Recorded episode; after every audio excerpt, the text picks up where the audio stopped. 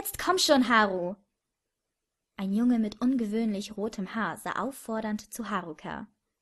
Eine Hand von ihm hielt die Schaukel fest, auf welcher der Gleichaltrige saß und ihn mit ausdruckslosen blauen Augen ansah.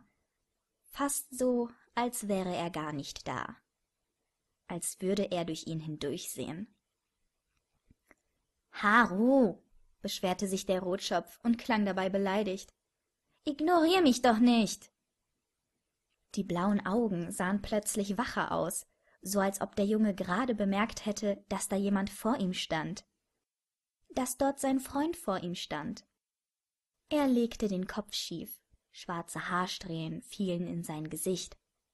Niemand war mehr da. Nur sie beide. Makoto und Nagisa mussten bereits gehen und hatten sich hier alleine gelassen. Nein. Was nein? Nein. Nachdem sich ein paar roter Augen leicht verdreht hatte, fixierten sie den Schwarzhaarigen auf der Schaukel. Es war so, als ob ein Löwe seine Beute visierte, um anzugreifen. Rin. Was? Du stehst vor der Schaukel. Da geh ich jetzt doch nicht so bald weg. Nun waren es blaue Augen, die sich verdrehten. Nur ganz leicht. So einen Ausdruck auf einem sonst so neutralem Gesicht wie dem von Haruka vorzufinden, war wirklich selten. Eigentlich müsste Rin eine Medaille dafür bekommen, dass er es geschafft hatte, so eine Gesichtsregung hervorzurufen.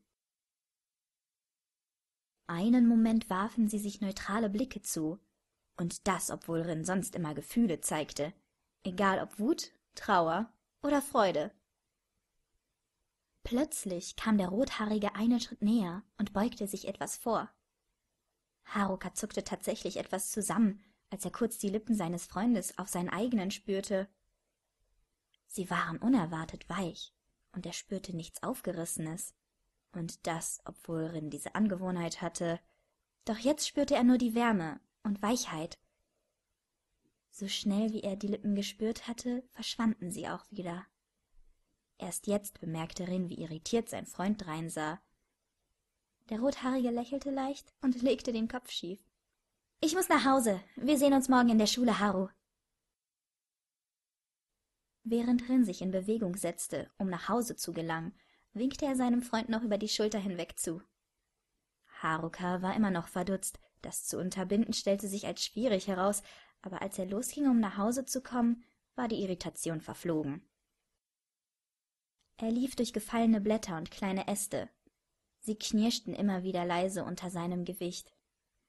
Haru hörte Leute um sich herum etwas zurufen, Hunde bellen, und auf einem Baum in der Nähe seines Hauses miaute eine kleine, schneeweiße Katze. Vor der Tür des Hauses, in dem er lebte, drehte sich der schwarzhaarige Junge noch einmal um und sah nach hinten. Er konnte die Schule natürlich nicht mehr erkennen, aber bei dem Gedanken daran wurde ihm ganz warm ums Herz, und er drehte sich schnell weg, fast so, als ob er es ganz schnell wieder vergessen wollte.